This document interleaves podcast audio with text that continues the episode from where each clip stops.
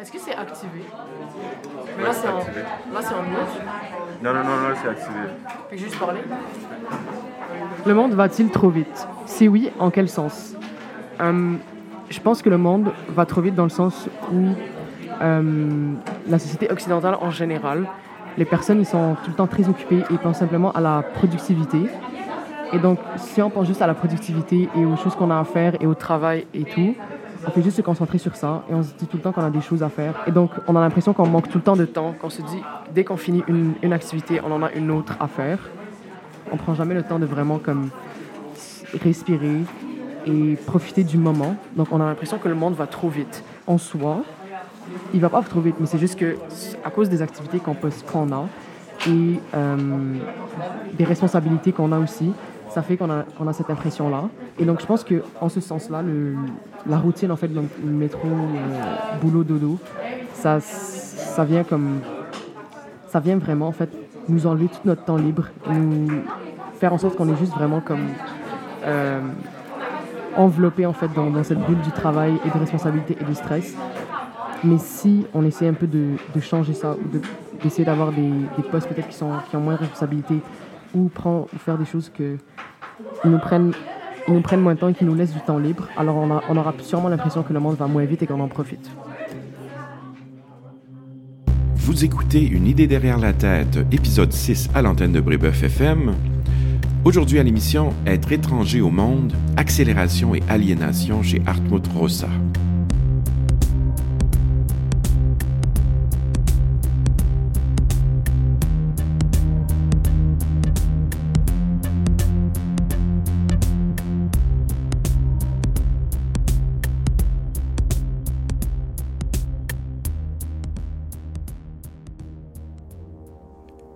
Si certains philosophes transcendent leur époque, d'autres nous permettent plutôt de penser le présent. Certains philosophes nous proposent en effet une pensée anticipatrice qui nous aide à voir de nouveaux possibles, alors que d'autres nous proposent une pensée plus réflexive qui nous renvoie le reflet spéculatif de notre situation historique. Du côté des philosophes visionnaires, on peut penser déjà à Platon, qui dans la République envisage l'établissement d'une cité idéale au sein de laquelle des philosophes rois pourraient faire régner la plus parfaite des justices. On peut penser à Nietzsche aussi, qui annonce, suite à la mort de Dieu, la venue du surhumain et de son plus redoutable adversaire, le dernier homme. On peut penser aussi à Marx, qui prévoit l'avènement d'une organisation sociale communiste suite à l'implosion du mode de production capitaliste, celui-ci étant inévitablement voué à l'échec en raison des contradictions qui le minent de l'intérieur. Du côté des philosophes du présent, qui donc tendent un miroir à leur époque, on peut penser à Emmanuel Kant, qui en plein 18e siècle nous aide à répondre à la question Qu'est-ce que les Lumières? On peut penser à Hannah Arendt, qui témoigne des traumatismes du 20e siècle en nous aidant à saisir la spécificité historique de l'horreur totalitaire. À Michel Foucault aussi, qui devant le triomphe historique du libéralisme, nous rappelle que des formes de pouvoir s'immiscent même et surtout dans des sociétés qui, comme la nôtre, prétendent nous garantir nos libertés. Alors le penseur auquel on consacre notre sixième et dernier épisode appartient très certainement à cette deuxième catégorie de philosophes. Hartmut Rossa n'a aucune prétention futurologique. Sa pensée est tout entière consacrée au temps présent, puisqu'elle cherche à identifier les nouvelles formes de pathologie sociale qui caractérisent notre époque et à identifier les symptômes des nouvelles souffrances qui, aujourd'hui, nous affligent. Plus exactement, Rossa défend la thèse selon laquelle le contexte socio-historique qui est le nôtre se caractériserait par une toute nouvelle forme d'aliénation. Si nous avons l'impression d'être constamment pressés par le temps, d'être dans un état d'urgence perpétuel, si nous avons l'impression d'être constamment à la course sans jamais pouvoir nous rattraper, si donc nous avons tout simplement le sentiment de ne plus avoir le temps de vivre, c'est que la modernité aurait radicalement altéré notre rapport à la temporalité même. Pour Rossa, en effet, le sentiment d'être sous pression temporelle révèle une grande vérité sociale et historique, puisqu'il s'agit d'un symptôme de l'accélération sociale qui est au cœur de nos sociétés modernes. Dans ce qui suit, Gabriel et moi allons tenter de comprendre les mécanismes et les manifestations de cette accélération sociale et d'identifier les conséquences psychologiques très graves qu'elle engendre selon Rossa. Comme on va le voir pour Rossa, le sentiment d'être pressé par le temps n'est pas seulement l'indice que nous vivons dans des sociétés qui nous obligent à une productivité et à une efficacité toujours plus exigeante. Plus gravement encore, ce sentiment serait la preuve que notre lien au monde est carrément rompu. J'espère que tu vas bien aujourd'hui parce que j'ai euh, de grandes questions pour toi sur un auteur euh, actuel, sur un auteur qui, euh, qui nous pose des questions importantes sur la société dans laquelle on vit. Il s'agit ici d'Artmut Rossa, donc un penseur allemand contemporain. Il a écrit une œuvre qui a de grands échos un peu partout dans le monde et qui s'intitule Aliénation et accélération. Il a écrit ça, donc c'est ça, une vingtaine d'années à peu près. ça a été traduit en français il y a environ une dizaine, douzaine d'années. Et depuis ce temps-là, ben, c'est ça. Cette œuvre-là euh, ne cesse d'être reprise par différents médias, ne cesse d'être reprise aussi euh, ben, par des profs comme nous, parce que ça parle du monde dans lequel on vit, vraiment. Et euh, dans le titre qu'on a choisi pour cette rencontre-là aujourd'hui, hein, on réfère à deux concepts que Rossa va tenter de mettre en relation dans toute son œuvre. On parle de l'accélération d'une part, de l'aliénation d'autre part.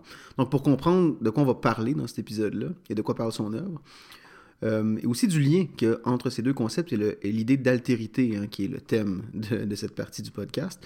J'aimerais ça qu'on définisse rapidement ce que c'est euh, l'accélération et l'aliénation. Euh, donc, si tu devais expliquer ça à quelqu'un qui est pressé, justement, qui, qui doit passer un contrôle de lecture là-dessus, comment est-ce que tu expliquerais ces deux idées? Euh, dernier épisode, c'était quelqu'un dans un ascenseur, si je me souviens bien. Maintenant, c'est quelqu'un avant un contrôle de lecture. Euh, ben déjà, ce serait très ironique de devoir expliquer à quelqu'un qui est pressé le concept d'accélération sociale, parce que c'est d'abord et surtout ce sentiment-là, euh, l'accélération sociale. C'est-à-dire, pour être plus précis, hein, euh, le sentiment euh, d'être débordé, le sentiment d'être surchargé, le sentiment qui nous manque tout simplement de temps, euh, c'est le symptôme premier de l'accélération sociale. Et donc, le projet euh, philosophique et sociologique de Rosa, il consiste à prendre au sérieux ce sentiment-là, sentiment de plus en plus répandu dans les sociétés euh, actuelles, prendre au sérieux ce sentiment en cherchant à identifier les causes profondes derrière ce sentiment, autrement dit, les causes sociales et historiques qui produisent ce sentiment. Donc, au-delà de l'expérience subjective, d'avoir l'impression d'être sous pression temporelle, il y a des causes plus profondes qu'on peut identifier, des causes, encore une fois, historiques et sociales. Rousseau parle à un certain moment de, de la famine temporelle qui afflige les individus dans les sociétés de la modernité euh, tardive. Euh, il parle par ailleurs de la raréfaction du temps. Donc le temps est une ressource qui devient de plus en plus rare. Hein. C'est comme une espèce de matière première dont on vient à, manquer. Donc encore une fois, son projet, c'est de prendre au sérieux cette expérience-là, puis chercher à, en identifier les causes historiques et euh, sociales, ou les forces motrices finalement sur le plan social et historique qui euh, explique cette expérience de euh, se sentir surchargé ou débordé. Maintenant, qu'est-ce que sur le plan, disons, de la définition, qu'est-ce que l'accélération sociale euh, Est-ce qu'on peut en donner une définition technique? Mais il y en a une chez Rosa, il est très clair. Il définit l'accélération sociale comme la transformation systématique des structures temporelles dans la modernité tardive. Donc, nos sociétés se caractériseraient par une transformation de notre rapport à la temporalité il définit plus exactement cette transformation-là comme une croissance quantitative par unité de temps. Une croissance quantitative par unité de temps. Bon, c'est une manière un peu sophistiquée de dire justement, ben, on a l'impression d'être sous pression temporelle et de manquer euh, de temps. Évidemment, les exemples de cette accélération-là sont très nombreux. Hein. On peut parler du fast food, on peut parler du speed dating, on peut parler du fait qu'on déménage de plus en plus souvent aussi, on pourra y revenir. Mm-hmm. Euh, le fait qu'on dorme de moins en moins aussi par rapport à il n'y a pas si longtemps. Donc, évidemment, les exemples sont très, très nombreux, mais l'intention première de Rossa, c'est encore une fois d'identifier les causes historiques et sociales de cette expérience. Oui, ok. Je pense qu'on peut tous déjà saisir euh, à quoi il réfère lorsqu'on parle d'accélération. Je pense qu'effectivement, ce sentiment-là est à ce point répandu qu'on peut tous se dire qu'on l'a déjà vécu. Euh, j'aimerais toutefois peut-être essayer de préciser ce qu'on veut dire par des formes ou des types d'accélération qu'il mentionne. Hein, c'est-à-dire que Rossa va, va, essayer de distinguer trois types d'accélération, il me semble bien. On peut penser donc d'abord à l'accélération sociale telle que tu l'as définie en un sens assez général, mais il parle aussi de l'accélération technique ou de l'accélération du rythme de vie. Donc, est-ce que c'est ici toute la même chose? Donc, à quoi, ça, à quoi réfère chacune de ces formes-là d'accélération, puis comment ça se combine, ça, dans nos vies? Oui, donc de manière générale, hein, l'accélération sociale, c'est la transformation de notre rapport à la temporalité ou la, transformation systématique des structures temporelles, comme il le dit. Mais ensuite, euh, va distinguer trois catégories analytiques pour nous aider à comprendre les différentes formes que peut emprunter ensuite cette accélération euh, sociale. Donc, tu les as nommées, hein, c'est l'accélération technique, l'accélération sociale, puis l'accélération du rythme de la, de, la, vie. On peut peut-être euh, commencer par la première, l'accélération technique. Ben, c'est peut-être la plus intuitive puis la plus évidente. Hein. Euh, l'accélération technique, c'est simplement le fait que les innovations techniques se succèdent à une vitesse de plus en plus rapide. Euh, on peut penser par exemple dans le domaine des transports, dans le domaine des communications, dans le domaine de la production et de la consommation de marchandises. Dans tous ces domaines, euh, il y a des moyens techniques orientés vers des buts déterminés qui sont développé et ce développement-là est de plus en plus rapide. Par exemple, si on prend euh, le cas des moyens de transport, ben, c'est assez évident que les moyens de transport se développent à une vitesse extraordinaire. L'exemple que donne Rosa, il n'y a pas si longtemps, faire euh, New York et Londres, ça pouvait prendre trois semaines en bateau, mais aujourd'hui, ça prend euh, huit heures. Une des conséquences de cela, c'est que non seulement il y a des innovations techniques qui changent les moyens de transport, mais c'est aussi que l'espace est comprimé. Hein. Euh, l'espace entre euh, New York et Londres est rétréci. C'est ce que Rosa appelle la compression de l'espace, qui est due aussi aux innovations techniques. Sur le plan technique aussi, on peut penser non seulement au transport, mais j'imagine aussi aux moyens de communication qui ont, beaucoup changé, qui ont changé à une vitesse euh, énorme depuis quelques années, quelques décennies à peine. donc j'imagine que Rosa parle aussi de ce type d'innovation pour définir l'accélération technique. Effectivement, l'exemple des télécommunications est évident hein, quand on pense aux innovations techniques qui se succèdent à une vitesse grandissante euh, et qui produisent aussi des gains en efficacité extraordinaires. Mais l'exemple euh, est évident.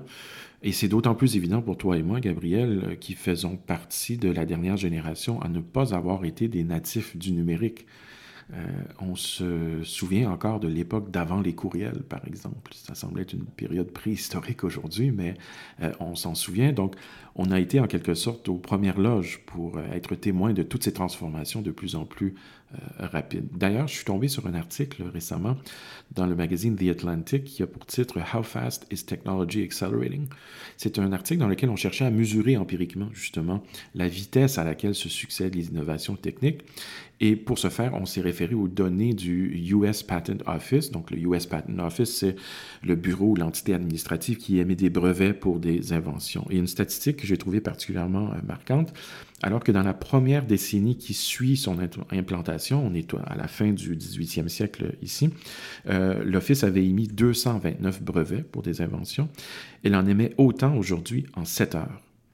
Autrement dit, l'équivalent d'une décennie d'innovation à la fin du 18e siècle est rendu possible aujourd'hui en 7 heures. Donc ça va tout à fait dans le sens de la thèse euh, de Rosa sur la question de l'innovation technique en particulier. Donc au-delà de l'accélération technique, il y a aussi cette deuxième forme d'accélération que Rosa va nommer l'accélération du changement social.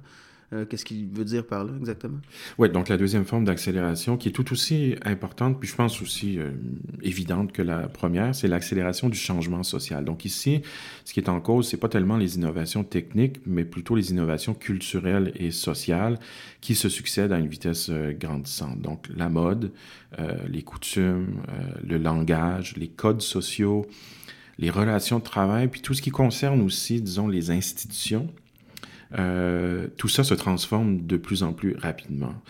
Et ça crée le sentiment d'une certaine instabilité. Hein. Euh, n'est pas le seul à mettre le doigt, évidemment, sur ce phénomène-là. Il y a toute une sociologie, surtout depuis les années 90, qui met le doigt sur le fait qu'il euh, y a une certaine instabilité institutionnelle qui caractérise nos sociétés. Autrement dit, les institutions traditionnelles comme la famille, le travail, euh, sont de plus en plus instables en raison des bouleversements que ces institutions euh, subissent. Il y a un exemple que donne Rossa que je trouve quand même assez parlant, puis c'est celui justement du euh, travail. Il distingue cette institution du travail dans les sociétés prémodernes, dans les sociétés de la modernité classique, puis ensuite dans les sociétés de la modernité tardive. Donc dans les sociétés prémodernes, euh, le changement de travail dans une famille est quand même très rare. Et lorsqu'il survient, euh, il s'effectue sur plusieurs générations. Normalement, euh, les fils et les filles vont pratiquer le métier ou la profession de leurs parents et le, changement est très rare. Dans les sociétés de la modernité classique, ensuite, donc grossièrement, selon Rossa, entre 1850 et 1970, le changement est générationnel, c'est-à-dire euh, les professions et les métiers changent de plus en plus avec les générations, puisque les fils et les filles peuvent choisir euh, ce qu'ils et elles veulent faire, et c'est pas nécessairement la profession ou le métier de leurs euh, parents. Par contre, lors de cette période de la modernité classique, le choix se fait une fois normalement, c'est-à-dire on choisit sa vocation et on reste plombier, professeur ou avocat. Alors, qu'est-ce qui se passe dans les sociétés de la modernité tardive? Ben, le changement devient de plus en plus fréquent. Le changement, dit Rossod, devient non pas intergénérationnel, mais intragénérationnel, c'est-à-dire à, l'intérieur d'une génération, les changements sont plus euh, fréquents. Non seulement parce qu'on n'est pas dans l'obligation sociale, disons, de faire ce que nos parents faisaient, mais aussi parce que nous-mêmes, on change souvent de métier ou de profession euh, au courant de notre vie. Donc, c'est un autre exemple de cette instabilité institutionnelle qui est liée, selon Rossa, à l'accélération du changement social.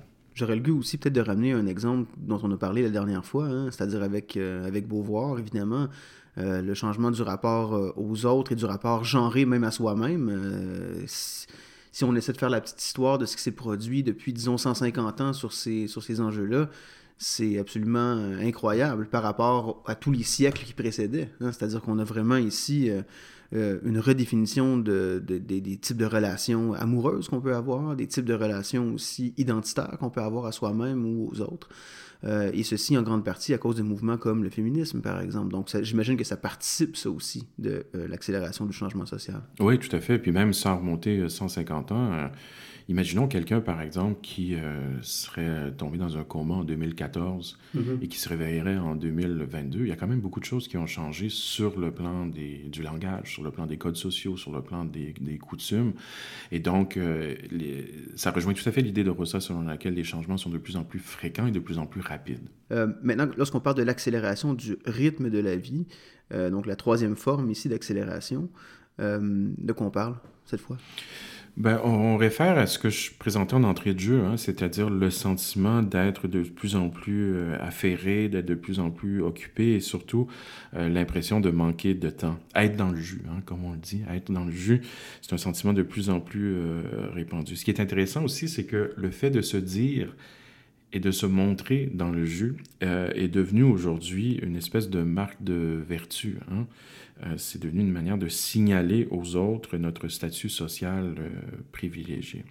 Euh, je suis tombé sur un autre article d'ailleurs, c'est pas un article que cite Rosa, mais encore une fois, ça va tout à fait dans le sens de son propos, un article de trois chercheurs de la Columbia Business School qui porte justement sur cette question de la consommation ostentatoire du temps, c'est-à-dire le fait de se dire et de se montrer occupé devient un symbole de statut C'est ce qui se produit selon ces trois chercheurs dans nos sociétés actuelles. C'est intéressant parce qu'il n'y a pas si longtemps, c'était tout à fait le contraire, c'est-à-dire le fait de se montrer euh, oisif, le fait de se montrer non productif, pouvait être une manière de signaler son appartenance à une classe sociale mm-hmm. privilégiée. Hein. Il y a des travaux de, du sociologue Veblen, par exemple, qui allaient justement dans ce sens-là.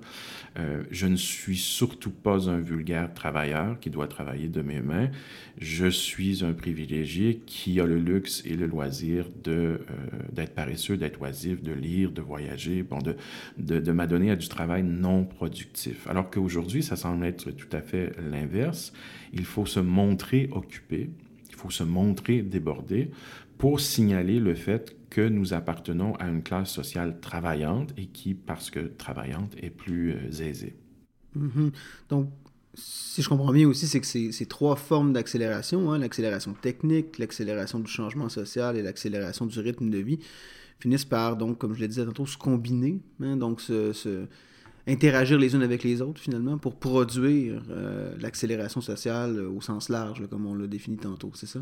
Effectivement, j'ajouterais quelque chose, par, par contre, c'est intéressant parce que peut y avoir quelque chose d'un peu paradoxal entre ces différentes formes aussi. Et plus exactement, il peut y avoir une espèce de contradiction ou de paradoxe entre l'innovation technique, qui est la première forme, et ensuite euh, la troisième forme, l'accélération du rythme de la vie. Pourquoi est-ce qu'il y aurait un paradoxe? Parce que euh, ben, si les innovations techniques euh, s'accompagnent de moyens techniques de plus en plus efficaces, ben, normalement, ce qui devrait se produire sur le plan du rythme de la vie, c'est que le temps devrait devenir plus abondant. Hein? Mm-hmm. logiquement, si on met moins de temps à accomplir une tâche donnée, passer de Montréal à Paris, par exemple, ou communiquer avec ses amis, ou organiser une rencontre euh, professionnelle, mais normalement, ça devrait libérer du temps. Le temps devrait devenir non pas plus rare, mais plus abondant. Mais bien sûr, c'est tout le contraire qui se, qui se produit dans nos sociétés actuelles. C'est comme si la réalité ne euh, suivait pas cette euh, logique-là, parce qu'en même temps qu'on libère des possibilités techniques, la pression temporelle devient de plus en plus grande. En fait, il y a une espèce de paradoxe intéressant ici. Puis l'exemple que donne Rosa, il est très parlant, c'est l'exemple euh, des courriels. Hein. Euh, le courriel, c'est un moyen de communication extrêmement efficace. En termes de gain en efficacité, de productivité, c'est extraordinaire. Si on compare par exemple au téléphone ou, aux lettres postales ou euh, aux pigeons voyageurs, certainement, euh, le courriel, c'est extraordinaire. Donc normalement, ce gain en efficacité ou en productivité aurait dû nous libérer.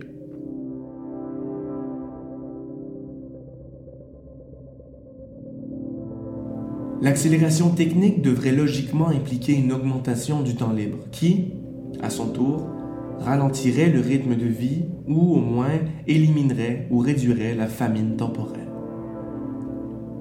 Puisque l'accélération technique signifie que moins de temps est nécessaire à l'accomplissement d'une tâche donnée, le temps devrait devenir abondant. Si, au contraire, dans la société moderne le temps devient de plus en plus rare, nous voici en présence d'un paradoxe qui appelle une explication sociologique.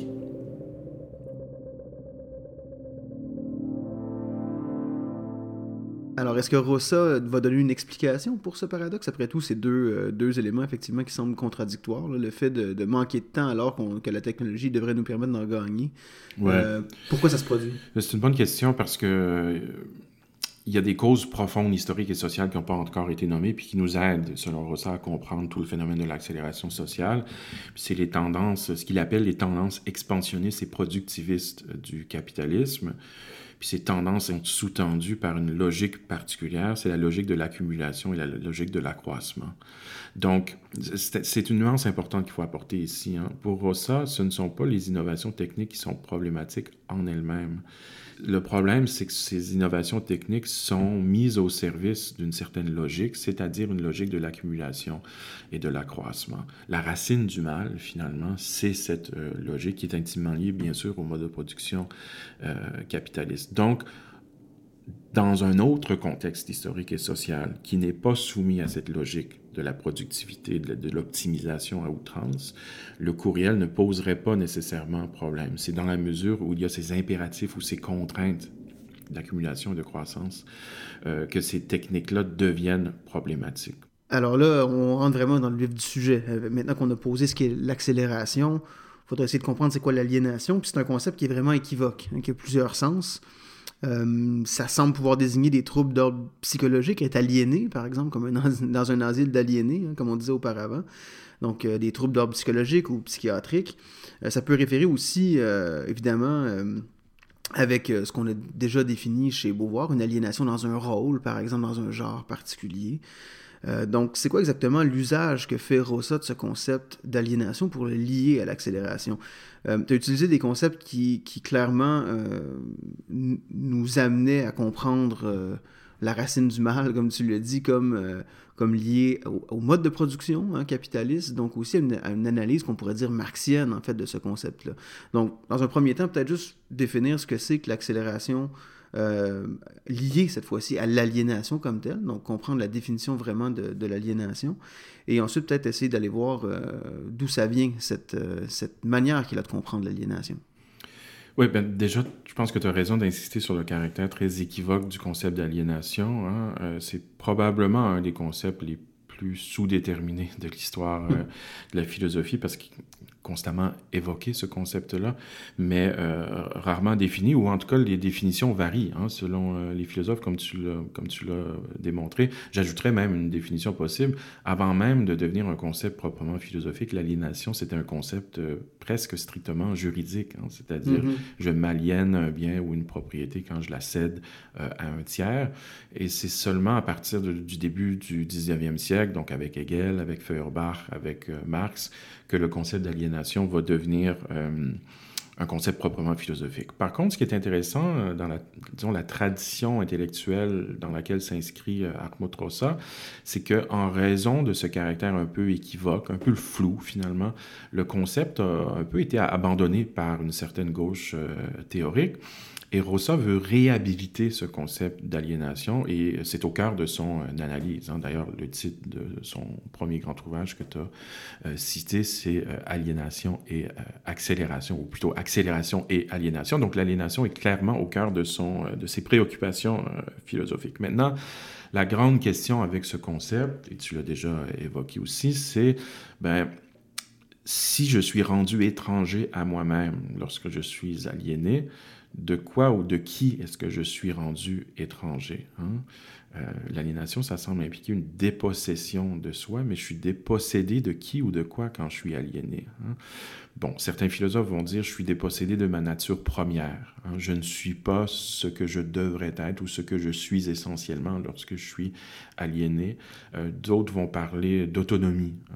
Être aliéné, c'est ne plus être capable de faire des choix libres éclairé, euh, rationnel. Euh, d'autres philosophes vont parler du potentiel. D'ailleurs, on a évoqué cette possibilité-là euh, dans le contexte de nos discussions sur Simone de Beauvoir. Hein. Peut-être qu'être aliéné, c'est le fait qu'il y a un potentiel en moi qui est bloqué ou qui est ruiné par les conditions sociales. Alors, Rossa veut euh, réhabiliter ce concept-là, mais en évitant ce qu'il appelle des théories euh, essentialistes ou substantialistes de l'aliénation, qui reposent justement sur une conception forte de la nature humaine ou de l'identité euh, humaine. Donc, je vais revenir à, ce point-là, mais pour l'instant, il faut répondre plus directement à, ta question.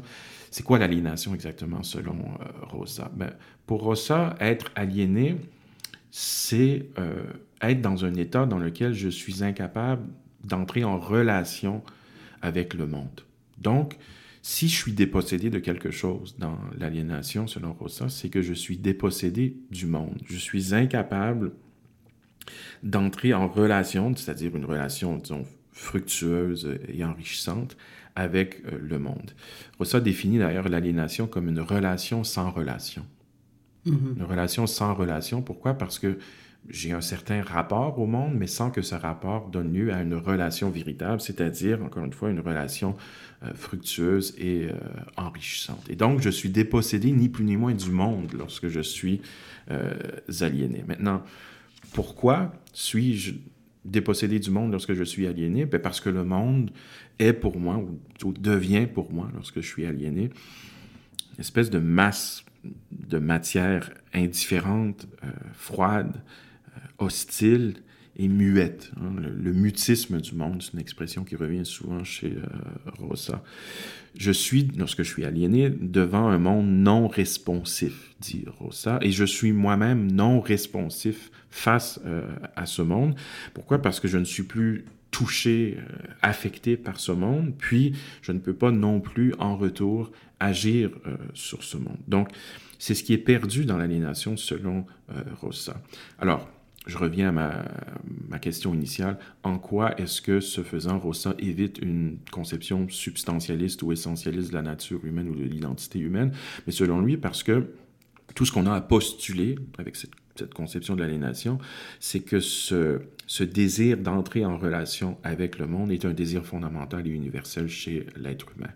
Maintenant, la forme ou les diverses formes que peut emprunter cette relation au monde, mais c'est tout à fait ouvert. Euh, et c'est comme ça que, selon lui, il évite donc de, de, devoir postuler une conception très forte d'une nature hum, humaine a priori, ou disons d'un noyau euh, identitaire qui serait euh, premier et qui précéderait donc le processus euh, d'aliénation.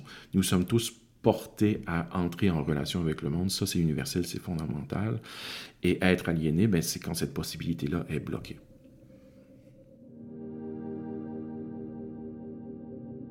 Je propose donc de définir l'aliénation comme un mode de relation dans lequel le monde, subjectif, objectif, social, se montre insensible, voire hostile à l'égard du sujet.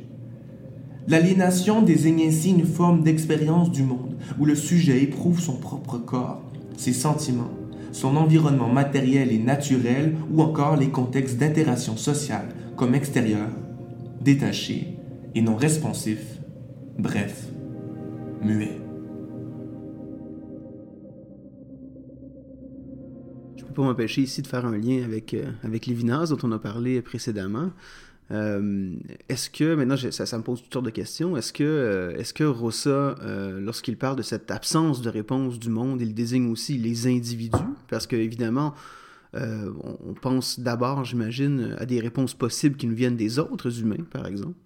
Donc, est-ce que finalement les individus eux-mêmes sont incapables de nous répondre? Est-ce qu'on est incapable d'entrer en relation avec d'autres humains ou c'est vraiment une, autre, conception du monde qui est plus large que simplement celle qui relève de l'altérité humaine ici dont on parle? Euh, et je pose la question parce qu'évidemment, euh, tout comme on voyait par exemple euh, une tentative d'échapper à l'essentialisme chez Lévinas, hein, c'est-à-dire on ne voulait pas voir l'être humain comme étant, euh, par exemple, par essence rationnel, comme c'était le cas par exemple chez Platon ou chez d'autres auteurs. Euh, ben évidemment, Lévinas voulait éviter ça pour parler plutôt de l'être humain comme un être d'abord relationnel, d'abord en rapport avec une altérité radicale, pour définir ensuite son identité. Est-ce que c'est la même chose que l'on retrouve chez Rossa? Oui, c'est une très bonne question. Euh, J'avais pas pensé faire le lien entre l'évidence et euh, Rossa. J'aurais peut-être dû y penser puisqu'on a consacré déjà un épisode à, l'évidence. Il y a certainement des affinités. Hein. Euh, pour Rossa comme pour l'évidence, on ne peut pas penser euh, l'être humain comme un être non relationnel parce qu'on est toujours déjà en lien avec l'altérité. À ma connaissance, Rosa ne cite pas ou ne s'intéresse pas particulièrement à l'évidence, mais il faudrait, faudrait voir. J'ai l'impression qu'une différence quand même qu'on pourrait marquer entre les deux, c'est que pour Rosa, euh, ma relation au monde, ou la relation entre le moi et le monde, est nécessairement bidirectionnelle. C'est-à-dire, pour que cette relation soit réussie, du moins, euh, il faut que je me laisse affecter par le monde, mais je dois aussi avoir l'impression, le sentiment de pouvoir agir en retour sur ce monde. Et c'est dans cette dialectique entre le moi et le monde qu'une relation euh, enrichissante, fructueuse, autrement dit, qu'une relation résonante, hein, on, aura l'occasion d'y revenir, mais la résonance, c'est un autre concept clé de l'analyse de Rosa. Donc, c'est à condition que cette relation soit bidirectionnelle ou dialectique euh, qu'on qu peut parler d'une relation au monde euh, réussi. Maintenant, Qu'est-ce que le monde? Parce que c'est un peu ça qu'il y a derrière ta, ta question. Ouais. C'est quoi l'altérité selon, euh, selon Rosa?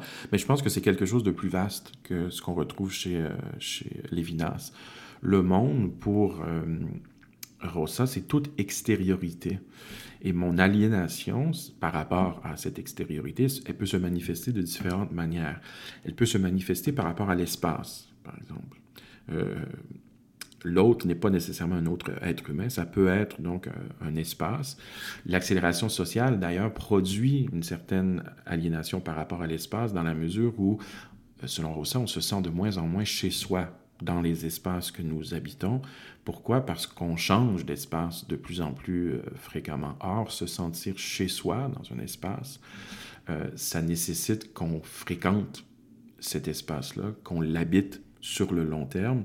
Et dans la mesure donc où on change d'espace plus souvent, il devient plus difficile de se sentir chez soi dans ces espaces. Par exemple, mes grands-parents ont déménagé une seule fois dans leur vie. Euh, je ne sais pas pour toi, mais je pense que j'ai dû déménager euh, dans ma vingtaine une dizaine de fois euh, facilement. Donc, l'idée de Rossa, c'est de dire que puisque nous habitons moins longtemps ces espaces-là, on se sent moins chez nous dans ces espaces-là. Donc, l'espace, c'est un exemple, mais les objets de la vie quotidienne aussi. Euh, on peut avoir des relations réussies ou non, c'est-à-dire des relations résonantes ou des relations aliénées avec ces objets-là. Puis encore une fois, l'accélération sociale fait en sorte qu'on fréquente moins, euh, moins assidûment, disons, les objets de notre, de notre quotidien. Pourquoi? Parce qu'on consomme plus rapidement les objets et surtout on remplace de plus en plus rapidement les objets que l'on peut euh, consommer. Euh, l'exemple que donne Rosa, c'est euh, l'exemple de la chaussette. Hein. Si je répare ma chaussette moi-même et plusieurs fois, ben, j'aurai un certain lien, une certaine familiarité avec cette chaussette, alors que si il devient plus, plus onéreux et plus euh, laborieux de réparer cette chaussette plutôt que de la remplacer, eh bien, je vais consommer plus rapidement ces objets-là. Ainsi, dans un sens, l'accélération mène simplement et directement d'abord à la désintégration, puis à une érosion de l'attachement. Nous échouons à intégrer nos épisodes d'action et d'expérience et les marchandises que nous acquérons à la totalité d'une vie. Et, par conséquent, nous sommes de plus en plus détachés ou désengagés des temps et des espaces de notre vie, de nos actions et de nos expériences et des choses avec lesquelles nous vivons et nous travaillons on comprend bien avec ton exemple de, la chaussette comment, euh, comment on peut développer une familiarité avec certains objets. Euh, c'est vrai, j'imagine, pour toute, toute forme d'objet pour lesquels on aurait une forme d'attachement finalement sentimental. Mais qu'est-ce qui fait exactement qu'on a plus la capacité d'entrer dans ce type de relation-là avec des objets. Tu as parlé, euh, oui, du fait qu'on déménageait plus souvent, tout ça, mais on peut quand même toujours garder un certain lien avec des objets euh, et développer une forme d'attachement pour, pour eux. Donc, euh, et encore plus avec les individus, j'imagine, avec les, avec les autres qui nous accompagnent dans ce monde. Donc, qu'est-ce qui fait exactement qu'on devient aliéné par rapport au monde? Oui, mais là, on arrive vraiment dans le cœur du, du propos de Rosa et je pense que c'est ça fait partie des éléments les plus intéressants, les plus convaincants même de son euh, analyse. Euh, pour Rossa, l'individu moderne s'aliène le monde en voulant le dominer c'est-à-dire en voulant rendre tous les fragments du monde disponibles. Je fais référence ici à un ouvrage, un autre ouvrage que Rossa a publié, qui a pour titre Rendre le monde indisponible. Et dans cet ouvrage, Rossa défend la thèse selon laquelle, essentiellement, si on veut comprendre la modernité, la modernité comme projet, mais le projet de la modernité, c'est le projet de rendre tous les fragments du monde disponibles. C'est-à-dire conquérir et contrôler les moindres aspects du monde pour les rendre calculables, pour les rendre euh, prévisibles, pour les rendre euh, mesurables. C'est la rationalité instrumentale ici hein, qui est en cause. Hein. Mm-hmm. Et euh, selon Rossa, ce projet qu'est la modernité, ce projet de mise à disposition du monde, a quelque chose de paradoxal parce que au fur et à mesure qu'on a voulu s'approprier, disons, de manière impérieuse le monde, ben, ce monde euh, nous a échappé. C'est le grand paradoxe du projet moderne, euh, selon lui. C'est ce qu'il appelle le recul énigmatique du monde. Donc, au fur et à mesure qu'on cherche à rendre maîtrisable le monde, à posséder le monde, hein, euh, on se souviendra de l'expression de Descartes, maître et possesseur de la nature, ben, c'est l'éthos de la modernité selon Rosa. Donc, au fur et à mesure qu'on cherche à se rendre maître et possesseur de la nature, cette nature nous échappe, selon euh, Rosa. C'est le grand paradoxe du projet euh, moderne. Autrement dit, le prix à payer pour le progrès de la rationalité instrumentale est extraordinaire, parce que le prix à payer, c'est justement euh, qu'on est dépossédé de ce monde, alors même qu'on cherche à euh, le maîtriser et le posséder. Donc, ce dont tu parles ici, c'est en fait de la réification, c'est ça? C'est-à-dire, comme réification, hein, ça vient de, de res, donc en latin, c'est-à-dire de choses, la chosification du monde, les choses deviennent des objets que l'on peut justement posséder, voire même que l'on doit tenter de posséder, puisque c'est le projet auquel on participe collectivement, en quelque sorte, à travers la modernité. Moi, ça me fait penser euh, aussi à, à ce qu'on voyait, par exemple, chez un autre penseur allemand, euh, Martin Heidegger, qui parlait de l'arraisonnement du monde, hein. c'est-à-dire, euh, c'est comme si on était à l'abordage de la nature pour, pour presque en faire un objet que l'on peut s'approprier et que tout le monde devient aussi, toutes les choses du monde deviennent en fait un pool de ressources que l'on peut euh, extraire. C'est un peu ça aussi dont on parle, non? Oui, c'est précisément ça. Et, Rosa se réfère explicitement à la catégorie critique de la réification, comme tu le dis, pour nommer justement ce désir de mettre à disposition euh, le monde. Euh, lorsque, comme tu dis, le monde devient un pool de ressources, ce monde devient, selon Rosa, un ensemble de points d'agression. Hein, c'est l'expression qu'il emploie, des points d'agression parce que les choses deviennent pour moi euh, des choses qui sont en attente d'être instrumentalisées. Hein. Or, euh, un monde qui est entièrement planifié, prévisible, mesurable, c'est un monde qui est pour moi mort, selon euh, Rossa. C'est un monde qui est parfaitement dévitalisé. L'exemple que donne Rosa au tout début de Rendre le monde indisponible, l'ouvrage dont, dont, je parle, c'est l'exemple de la première neige. La première neige, c'est poétique. La première neige, c'est magique. Mais à quoi tient cette poésie et cette magie? Ben, elle tient en grande partie, selon Rosa, au fait que elle n'est pas maîtrisable. C'est pas quelque chose qu'on peut conquérir. C'est pas quelque chose qu'on peut contrôler.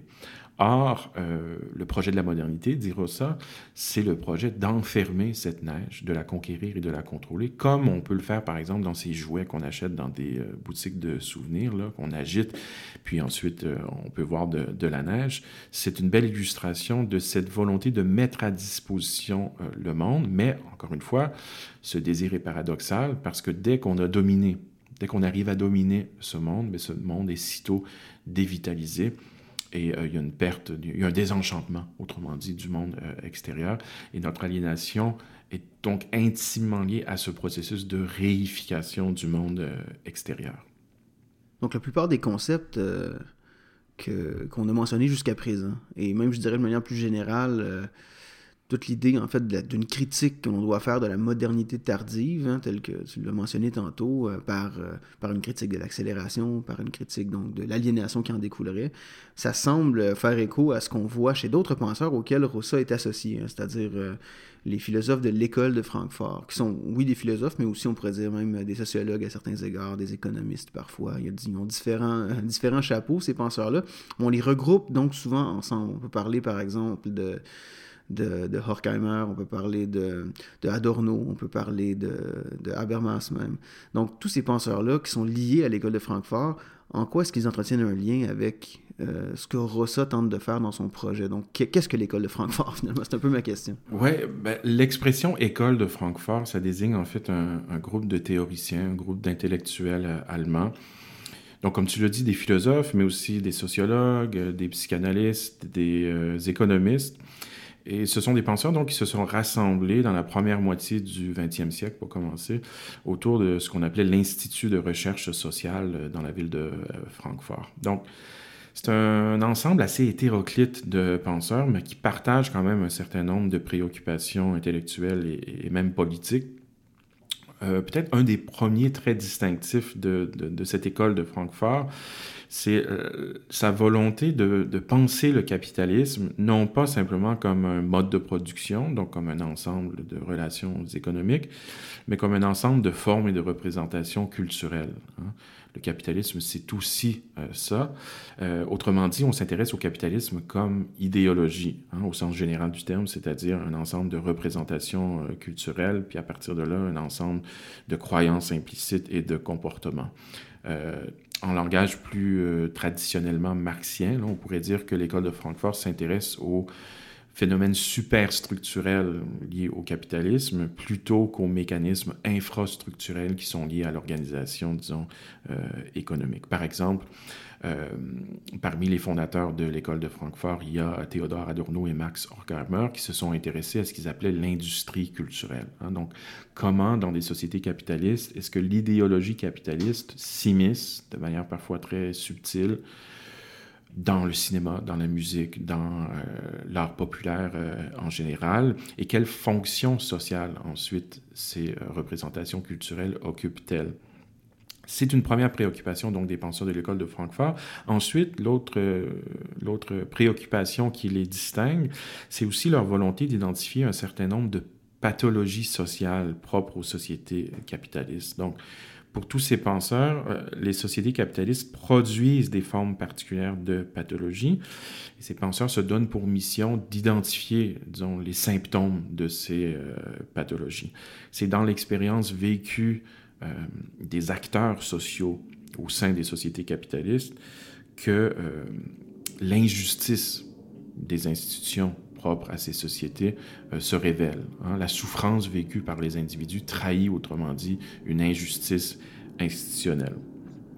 Et donc, il s'agit d'identifier les symptômes de ces pathologies euh, puis euh, éventuellement proposer un remède. Par contre, sur ce plan-là, justement, du, euh, du remède, je vois une distinction quand même assez nette entre Rossa, qui est, disons, le dernier représentant, le représentant le plus contemporain de l'école de Francfort, et ses prédécesseurs. Pourquoi est-ce que je dis ça? Parce que disons, ses prédécesseurs étaient beaucoup plus portés sur le diagnostic que sur le remède. Hein. Les solutions à ces pathologies sociales sont parfois esquissées, mais ne sont pas toujours, disons, positivement euh, explicités. Hein. Il y a quelques, quelques esquisses de solutions chez ses prédécesseurs. Chez Théodore Adorno, par exemple, il y a l'idée d'une expérience mimétique qui permettrait de contrer la rationalité instrumentale. Euh, chez Benjamin, euh, qui est un autre penseur qu'on associe à cette tradition, il y a l'idée d'une expérience oratique. Hein. Puis Benjamin fonde beaucoup d'espoir politique sur ces expériences oratiques. Chez Marcuse aussi, il y a l'idée d'une nouvelle sensibilité un rapport plus érotique au réel qui permettrait encore une fois de contrer la rationalité instrumentale. Donc, il y a des solutions qui sont esquissées par cette tradition de l'école de Francfort, mais elles sont jamais, disons, explicitées ou en tout cas, elles sont pas explicitées autant que Rossa veut le faire. Dans un de ses ouvrages, par exemple, qui a pour titre Résonance, euh, il y a une solution qui est explicitée, celle de la résonance, et elle est explicitée sur 700 pages. Hein. Et donc, euh, je pense que c'est ce qui distingue Rossa de, euh, de ses prédécesseurs au sein de l'école de Francfort, c'est qu'il ose finalement présenter une vision positive de ce à quoi pourrait ressembler une société émancipée, une société libérée, et aussi sur le plan individuel, ce à quoi pourrait ressembler une vie euh, non aliénée ou euh, une vie non mutilée, comme le disait euh, Adorno. Qu'y a-t-il de l'autre en toi? mais j'ai l'impression qu'avec chacune des interactions qu'on a, on n'est jamais dans un rapport qui est purement à voix unique. C'est toujours quelque chose qui est à deux.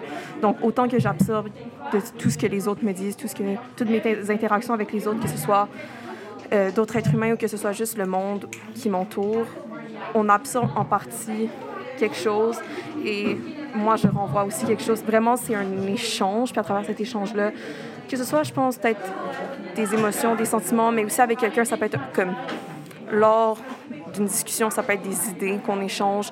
Donc, il y a toujours j'ai l'impression que je suis constituée de toutes les parties et de toutes les interactions que je suis. Je suis pas un être unique, je suis un être multiple. Et je prends de chaque chose et de chaque interaction et de chaque personne pour créer un moi qui est unique. Puis, ouais, je pense que c'est un peu comme ça qu'il y a de l'autre en moi. Un rapport à soi, aux choses et au monde social peut être dès lors considéré comme non aliéné lorsqu'il permet la formation d'axes de résonance jouant un rôle constitutif. L'aliénation est toujours surmontée quand nous faisons l'expérience d'être touchés par autrui ou par quelque chose tout en nous sentant capables de le toucher en retour, quand les rapports au monde, et par conséquent à soi, paraissent fluidifiés et fluidifiables, au cours duquel la vibration propre de chacune des parties est affaiblie ou troublée.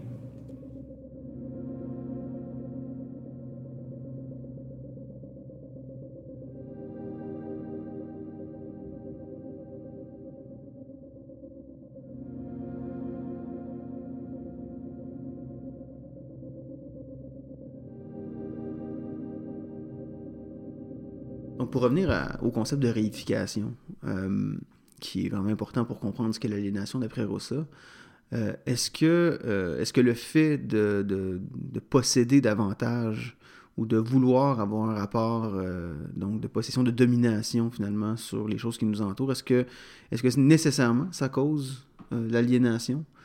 Euh, ou est-ce qu'il euh, peut y avoir une disjonction finalement entre, euh, une discontinuité entre cette idée d'avoir un rapport instrumental au monde et l'aliénation? Rousseau insiste beaucoup sur le fait que ma relation au monde, elle est réussie ou non, mais ça dépend très peu de l'état de mes ressources. Autrement dit, c'est pas une question de maximiser mes ressources, c'est-à-dire d'élargir mon accès à des biens deux individus avec la même quantité de ressources peuvent très bien entretenir avec le monde deux relations qualitativement distinctes. Et le grand mensonge des sociétés euh, modernes, selon euh, Rossa, c'est de nous amener à croire justement que tout passe par la maximisation de nos ressources ou par l'extension de notre accès aux choses. C'est en accumulant une plus grande quantité de ressources que je pourrais réaliser mes potentialités, c'est-à-dire euh, je pourrais devenir plus libre, plus heureux, euh, plus vertueux, plus X, Y, Z en fonction de ma conception de la vie bonne.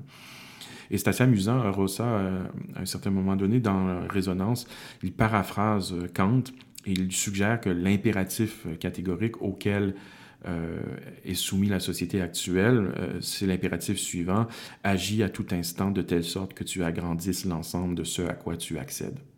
Oui, il y a un exemple qui est, qui est, très intéressant que euh, Arnaud va donner dans un, entretien avec Paul Journet, où il parle par exemple du fait que euh, le soir, euh, lorsqu'on ne sait pas trop quoi faire, puis qu'on allume euh, une plateforme de, streaming comme on fait tous maintenant, et qu'on se met à essayer de trouver un film ou une série qui nous intéresse, on peut passer des fois des, de longues minutes, voire des heures à essayer de...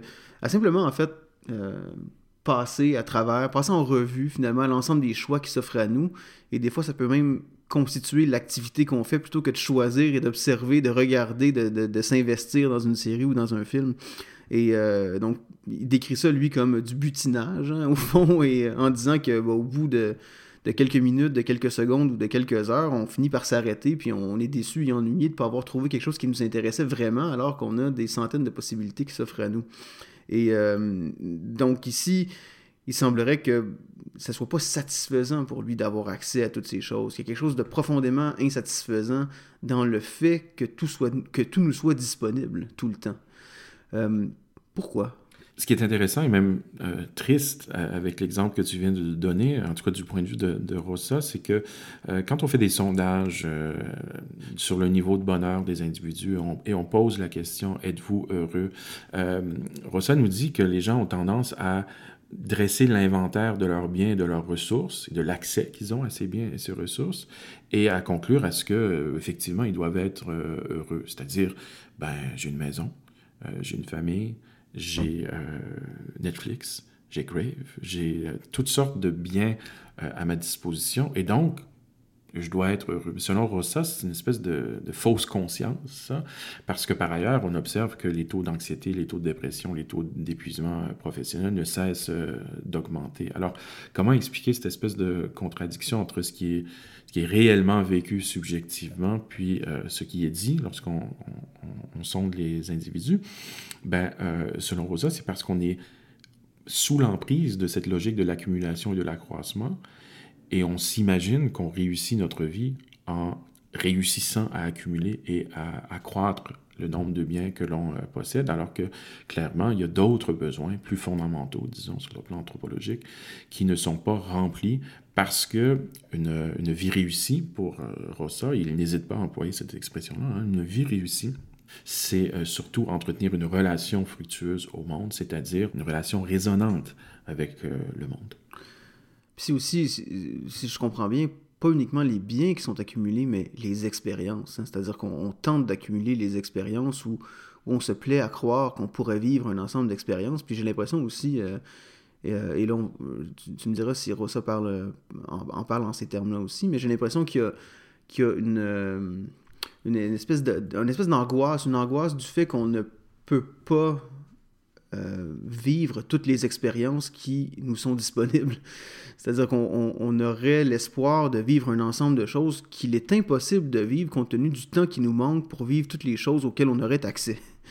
Et là, euh, c'est peut-être ça aussi le lien finalement entre, euh, entre cette logique de l'accumulation euh, et la famine temporelle dont on parlait au début de notre entretien. C'est-à-dire le fait qu'on manque de temps pour vivre l'ensemble des expériences qui sont possibles pour nous et qui nous, qui nous sont présentées même en vitrine partout où l'on va, même jusqu'à dans notre téléphone. Oui, effectivement. Puis la question que pose Rossa, c'est d'où vient ce besoin aussi ou ce désir de maximiser euh, de maximiser le plus possible nos expériences, hein, de ne rater aucune occasion en termes mm-hmm. euh, d'expérience. Et Rossa le lit au caractère euh, fondamentalement séculier euh, des sociétés euh, modernes. C'est une des causes euh, historiques et sociales profondes ou des forces motrices de, de l'accélération, puis par extension de l'aliénation qui caractérise nos sociétés. Alors Rousseau nous dit, l'histoire de la modernité, c'est l'histoire d'une volonté de mettre à disposition le monde, on l'a déjà dit, mais par ailleurs, c'est aussi l'histoire d'une sécularisation progressive, c'est-à-dire l'existence terrestre a gagné en valeur dans la modernité par rapport à des époques euh, prémodernes. Dans une époque prémoderne, l'existence terrestre, elle est secondaire. Elle est dévalorisée même par rapport à une existence plus importante, plus essentielle, c'est-à-dire ce qui m'attend après ma mort. Hein. Et euh, je suis dans une espèce d'antichambre euh, ici-bas en attendant d'accéder à l'au-delà. Alors, dans une époque toujours prémoderne, mon défi existentiel, c'est de me rendre méritant de cet au-delà auquel j'aspire et qui est le début de ma vraie vie. Hein. Alors que le défi de l'individu moderne, il est tout autre. Hein. Il s'agit de profiter de toutes les possibilités que m'offre l'existence terrestre, de réaliser toutes mes potentialités ici-bas et surtout de ne rater aucune occasion. Et là, le problème, bien sûr, c'est que l'existence terrestre m'offre beaucoup plus de possibilités en termes d'expérience que je suis en mesure de, vivre dans le court laps de temps entre ma naissance euh, et ma mort. Il y aura toujours un écart entre ce qui est théoriquement possible de vivre en termes d'expérience et ce que je peux effectivement vivre étant donné euh, ma finitude, étant donné euh, le fait que mon temps sur, sur Terre est compté. Alors, en quoi est-ce que c'est lié à l'accélération, tout ça, le, caractère séculier de nos sociétés euh, euh, modernes? Ben, la seule solution qui s'offre à moi, c'est de vivre plus rapidement. C'est-à-dire, pour maximiser mes expériences, je dois vivre deux fois, trois fois, quatre fois plus rapidement, de manière à doubler ou tripler ou quadrupler la somme de mes expériences vécues. Vivre plus rapidement, c'est vivre davantage sur le plan quantitatif, c'est vivre davantage euh, d'expériences. Et donc, l'accélération sociale pour Rossa, c'est aussi la, réponse ou la réaction de l'individu euh, qui confronte dans les sociétés modernes sa propre finitude et qui prend conscience du caractère éphémère de son, euh, de son existence. La vie bonne est la vie accomplie, c'est-à-dire une vie riche d'expériences et de capacités développées. Cette idée ne suppose plus l'existence d'une vie supérieure après la mort, elle consiste plutôt en la réalisation d'autant d'options que possible parmi les vastes choix offerts par le monde. Goûter la vie dans toutes ses dimensions, toutes ses profondeurs et dans sa totale complexité devient une aspiration centrale de l'homme moderne. Mais le monde a malheureusement plus à offrir que ce qui peut être vécu au cours d'une seule vie. L'accélération sert ainsi de stratégie pour effacer la différence entre le temps du monde et le temps de notre vie. La promesse eudémoniste de l'accélération moderne réside par conséquent dans l'idée tacite que l'accélération du rythme de vie est notre réponse, c'est-à-dire celle de la modernité, au problème de la finitude et de la mort.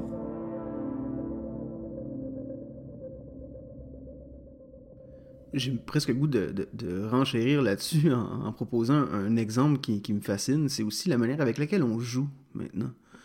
Euh, je pense aux différents jeux de société euh, auxquels on joue en famille ou entre amis, euh, Terraforming Mars, ou on peut penser aux jeux vidéo aussi, League of Legends, ou même des, jeux plus anciens dans StarCraft, dans Warcraft auparavant. Donc dans tous ces jeux vidéo hein, et dans tous ces jeux de société, un des objectifs premiers pour réussir à gagner, Premièrement, il y a des jeux collaboratifs, mais souvent ce n'est pas le cas. Il faut gagner, il faut, donc optimiser. Hein. c'est l'objectif premier, c'est d'optimiser nos ressources de manière à croître plus vite. Et c'est le cas dans StarCraft, c'est le cas dans, dans tous ces jeux que j'ai mentionnés. Et donc tous les jeux deviennent en fait des, des pratiques, des exercices d'optimisation de notre temps avec les autres, dans le but de remporter une mise qui est complètement arbitraire. Et c'est presque si on, c'est presque comme si on, s'enseignait à nous-mêmes à vivre dans le monde qui est le nôtre maintenant, à partir d'un jeune âge. Hein. Donc, il y a quelque chose de, fascinant dans cette manière qu'on a de jouer euh, aujourd'hui, qui est assez différent par rapport à ce qu'on pouvait voir avant. Hein, on peut s'imaginer, lorsqu'on voit des, des, enfants qui jouent dans les années 20, dans les années 30 jusqu'aux années 50, c'est sauter avec des, chaussures où il y a des ressorts, c'est euh, jouer avec un, pneu et un bâton dans la rue. Il n'y a rien d'optimisation là-dedans. J'aime beaucoup l'exemple des euh, jeux de société. Rossa les cite justement, et là, euh, je vais essayer de défendre les jeux de société parce que Rossa, justement, les défend. Je pense que tu as tout à fait raison par rapport au fait que ces jeux nous amènent à entrer dans une logique d'optimisation, de, stratégie, d'accumulation aussi de, ressources. Mais il y a quelque chose, euh, il y a quelque chose d'autre qui se passe aussi dans les jeux de société qui en explique l'attrait, je pense. Il y a une part de hasard, il y a une part d'imprévisibilité aussi dans les jeux de société. Euh, je ne contrôle pas tous les aspects de ce jeu et je ne contrôle surtout pas le déroulement du jeu. Je ne sais pas ce que mon adversaire va faire, par exemple, va, adopter comme euh, stratégie. Euh, je ne sais pas quelle carte je vais piger euh, non plus. Et donc, ce qui rend intéressant ces jeux, selon Rossa, c'est le mélange, en fait, entre une volonté d'agir sur le monde, mais un monde qui m'échappe aussi en partie, hein, que je ne peux pas tout à fait conquérir et contrôler. C'est ce que Rossa appelle la semi-disponibilité, euh, c'est-à-dire non pas euh, une indisponibilité où euh, finalement le monde m'échappe tout à fait. C'est pas non plus une disponibilité au sens de euh, devenir maître et possesseur du euh, réel. C'est une espèce d'entre-deux, une semi-disponibilité, et selon lui, c'est ce qui explique l'attrait de ces jeux-là. Je contrôle mes actions, mais il y a tout un ensemble de facteurs que je ne contrôle pas, qui relèvent du hasard. Et c'est cette, euh, cette ambiguïté-là qui rend le jeu intéressant. Il y a cet autre aspect que j'ai mentionné en passant comme ça, mais qui, qui est la logique de la compétition, hein, qui est souvent présente. Hein. C'est-à-dire que c'est vrai qu'il y a ce hasard. Moi, je pense par exemple au colon de Catane, où le hasard est quand même très important, mais il y a une forme de contrôle, il y a une volonté de maximiser les ressources pour l'emporter. Mais l'objectif, c'est toujours de gagner contre les autres. Hein. Donc, il y a une forme de compétitivité qui est inhérente à la plupart des jeux de société ou évidemment des jeux vidéo aussi auxquels on, peut jouer. Euh, donc, euh, comment est-ce que Rossa va penser cette cette nécessité de la compétition? Est-ce qu'il le voit comme une nécessité ou est-ce qu'il croit que c'est quelque chose qui peut être appelé à changer? Est-ce que c'est le résultat, autrement dit, d'une forme d'accélération ou à l'inverse, ce serait plutôt, ça serait plutôt une cause? J'ai l'impression que pour lui, la logique de la concurrence, la logique de la compétition, qui est bien sûr au cœur euh, de nos sociétés, c'est davantage une cause de l'accélération euh, sociale. C'est-à-dire, à partir du moment où on met en place euh, un système de marché capitaliste fondé sur la concurrence, où les individus doivent non seulement euh, s'auto-dépasser, mais s'entre-dépasser, c'est-à-dire se dépasser les uns les autres, ben, on offre des incitatifs, des, motivations extraordinaires à l'innovation technique, puis à la consommation ensuite des, produits ou des fruits de cette euh, innovation. Euh, réussir au sens capitaliste du terme, c'est relatif, hein, c'est-à-dire c'est réussir plus que mon voisin. Euh, et même la vitesse aussi, c'est relatif, c'est-à-dire aller plus vite, c'est aller plus vite que mon voisin. Donc, en un certain sens, euh, selon Rossa, ce serait faux de dire que la modernité se caractérise par le fait d'en vouloir toujours plus, c'est-à-dire plus haut, plus vite, euh, plus loin, parce que ce qui motive surtout l'individu moderne, c'est la peur d'en avoir de moins en moins, c'est-à-dire de ne pas suivre la parade de l'accélération euh, sociale. D'ailleurs, on le voit très bien dans le domaine de l'éducation. Hein. Pourquoi est-ce qu'il faut absolument intégrer de nouvelles technologies à nos pratiques pédagogiques? Pourquoi une telle urgence? Ben, parce que d'autres le font. Et on ne veut pas manquer le bateau. Hein. La pire chose qui puisse nous arriver aujourd'hui, c'est d'être euh, archaïque, d'être dépassé. Et donc, euh, il faut absolument suivre la parade. Et pour ça, cette logique de la compétition, de la concurrence, euh, elle détermine non seulement la sphère de la production et des échanges économiques, mais elle en vient aussi à coloniser toutes les sphères d'activité de la société. Hein. En politique, le pouvoir est accordé celui qui remporte une compétition euh, électorale. Euh, en sciences, les fonds de recherche sont alloués à la suite d'un concours. Euh, en art aussi, on se bat pour vendre plus de billets qu'un autre artiste, pour avoir plus d'écoute sur les plateformes de, de streaming, etc. Et donc, c'est la quasi-totalité des activités sociales, en fait, qui est soumise à cette logique concurrentielle. Donc cette logique de la compétition qui colonise tous les aspects de notre vie, ça fait aussi, hein, d'après ce que dit Rossa, qu'on fait pas toujours ce qu'on veut faire, puisque euh, on fait des choses dans le but de ne pas être euh, finalement pris au dépourvu, ou de ne pas être celui qui en a moins que les autres, ou bref, c'est ça, dans le fond, c'est la peur hein, d'avoir moins comme tu l'as dit, qui va nous pousser parfois à développer des aspects de ce que nous sommes qu'on ne veut pas nécessairement toujours développer ou qui ne sont pas pour autant très importants pour nous-mêmes parfois. Mais aux yeux des autres, ça l'est.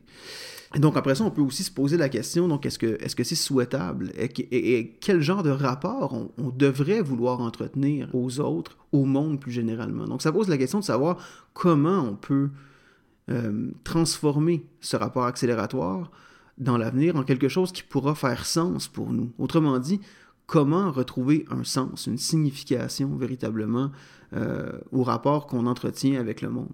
Oui, puisque je pense qu'on a identifié un certain nombre de causes hein, historiques et sociales qui expliquent l'accélération sociale et, euh, par extension, l'aliénation à laquelle elle mène. Mais quelle est la solution de Rossa hein? C'est un peu ça ta, ta question.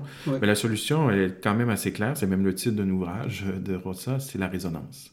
Donc, autant le problème, c'est l'accélération sociale, autant la solution, c'est euh, la résonance. Alors, c'est un terme qui est quand même assez euh, évasif, hein, qui est quand même assez mystérieux, la résonance mais il désigne, euh, ce terme, une relation au monde, un type particulier de rapport entre le moi et le monde. C'est un rapport qui est, euh, qui est cognitif, qui est affectif, qui est corporel aussi, ou somatique, pourrait-on dire. Puis c'est un rapport dans lequel le sujet ou l'individu euh, est d'une part affecté par un fragment du monde et où, d'autre part, il répond au monde en agissant concrètement sur ce monde et de manière euh, efficace. Donc, on a mentionné tout à l'heure une espèce de dialectique entre le moi et le monde, hein, mais c'est ce que permet une relation euh, résonante. Et les deux moments sont tout aussi importants. Hein. Le premier moment, c'est ce qu'on peut appeler le moment pathique, c'est le terme qu'emploie Rossa, le moment pathique au sens d'un pathos, hein, c'est-à-dire être affecté par un monde qui m'interpelle et qui, qui m'atteint ça implique une certaine réceptivité. Hein. Je dois accueillir ce monde-là. Et c'est tout à fait contraire, bien sûr, à la volonté de la rationalité instrumentale qui veut, au contraire, conquérir et, et contrôler euh, le monde. Et si je me laisse, dans ce premier moment pathique, atteindre ou même émouvoir par un fragment du monde, c'est parce que je considère que ce fragment a quand même une valeur intrinsèque, au-delà du rapport instrumental que je peux avoir avec ce, fragment, ce fragment a une valeur euh, en lui-même. Par exemple, on peut penser à l'expérience du beau naturel, hein, un coucher de soleil. On peut penser à l'expérience du beau artistique aussi. Je ne suis pas devant ces objets dans une logique euh, d'appropriation. Mon désir n'est pas de conquérir le coucher de soleil ou la, toile de Riopel ou la sculpture de Giacometti ou je ne sais trop, euh, je suis dans une posture d'accueil, dans une posture plus passive, autrement dit, que ce à quoi donne lieu la rationalité instrumentale. Donc c'est le premier moment, le moment où j'accueille le monde, où je me laisse atteindre par euh, ce monde, mais c'est pas le seul, hein, parce que c'est important de comprendre qu'il euh, y a un deuxième moment, un deuxième versant, disons, à cette dialectique, et c'est le moment où j'agis en retour sur ce monde. C'est ce que Rossa appelle, en se référant à des travaux en psychologie, le sentiment d'efficacité personnelle. C'est-à-dire, il ne s'agit pas simplement de subir passivement ce fragment du monde, je dois aussi avoir le sentiment que je participe à ce fragment-là. Par exemple, euh, apprendre de l'instrument, c'est pas une expérience strictement passive, ce n'est pas non plus une expérience strictement, disons, active au sens du contrôle et de la maîtrise. Je dois être à l'écoute de l'instrument, passivité, mais en même temps, je dois aussi euh, m'exercer et avoir le sentiment que euh, je participe aussi à cet instrument.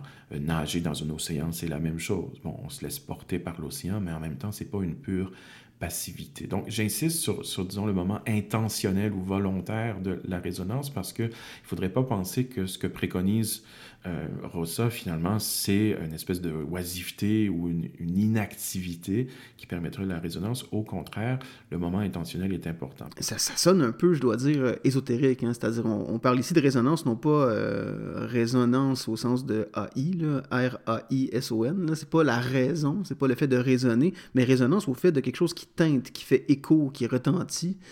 donc, ce mot-là, pour parler des relations humaines, me semble presque étrange ou presque c'est ça ésotérique ou euh, new age. Est-ce que c'est est-ce que c'est le cas? Est-ce qu'on peut l'accuser de ça ou? Ouais je comprends. À première vue il peut y avoir quelque chose d'un peu vaporeux ou euh, un parfum d'ésotérisme comme tu le dis ou même de spiritualité douteuse dans ce concept de euh, résonance.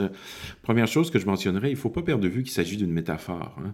la résonance est un phénomène physique d'abord et surtout mais qui nous aide selon Rosa métaphoriquement, à comprendre une certaine euh, relation au monde possible.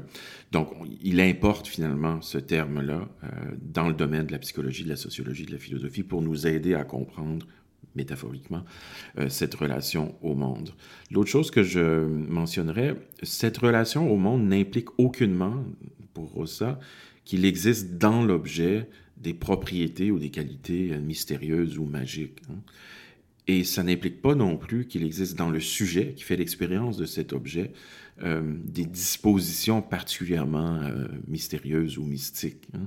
Ce n'est ni dans l'objet ni dans le sujet que ça se passe, puisque la résonance est toujours une relation. Hein. Donc c'est en termes relationnels qu'il faut penser la résonance.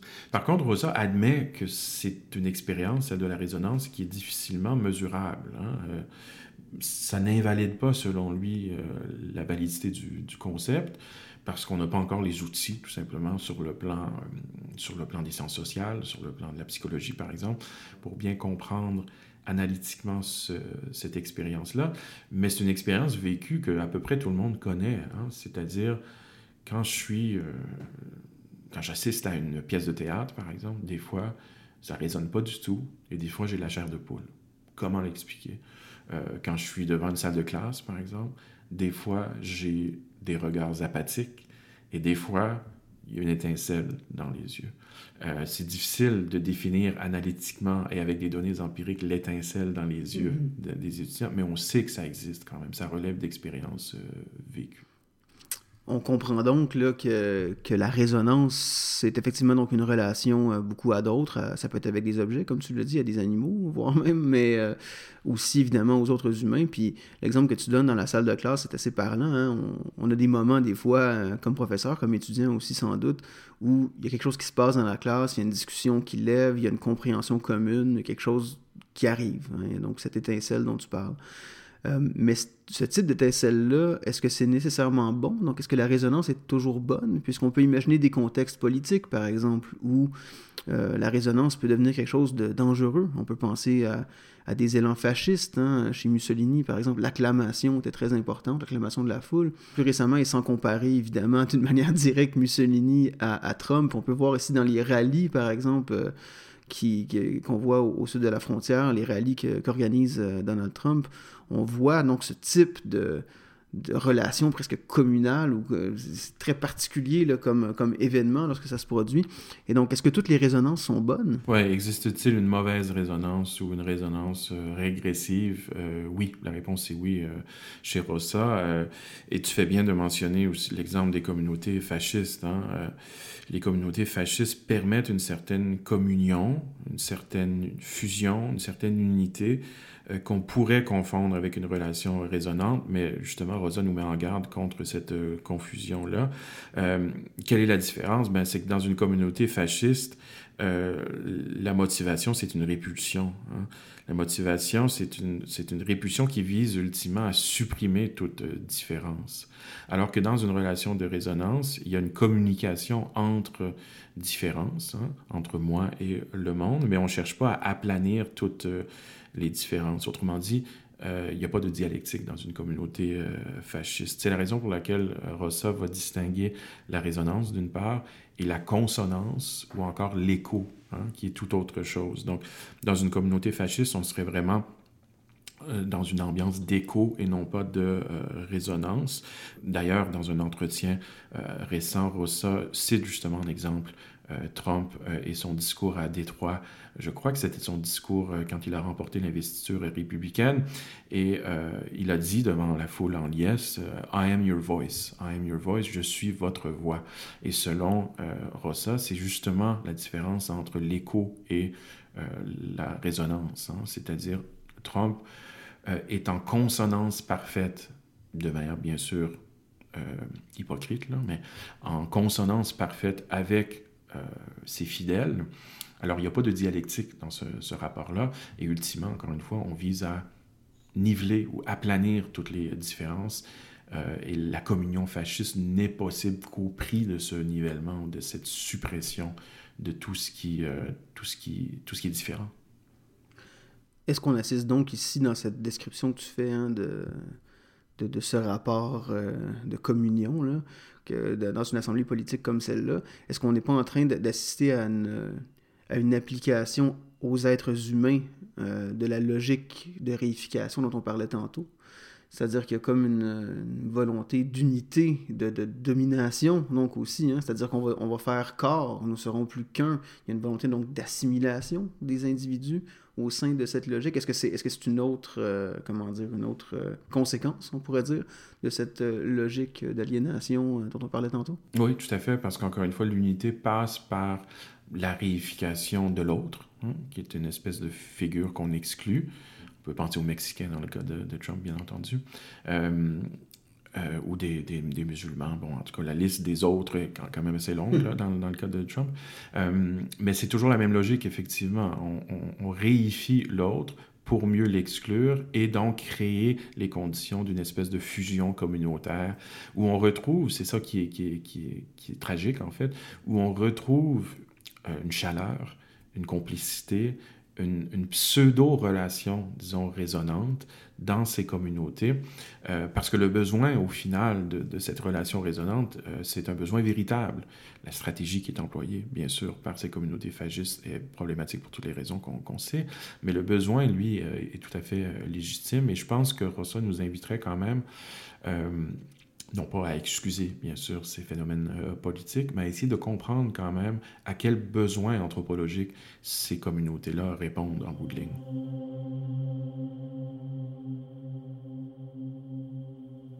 C'est déjà tout pour nous aujourd'hui. Merci de votre attention. Merci surtout à notre lecteur Luca Duhem Choquette. Au nom de Gabriel et de moi-même, je vous dis au revoir et à la prochaine.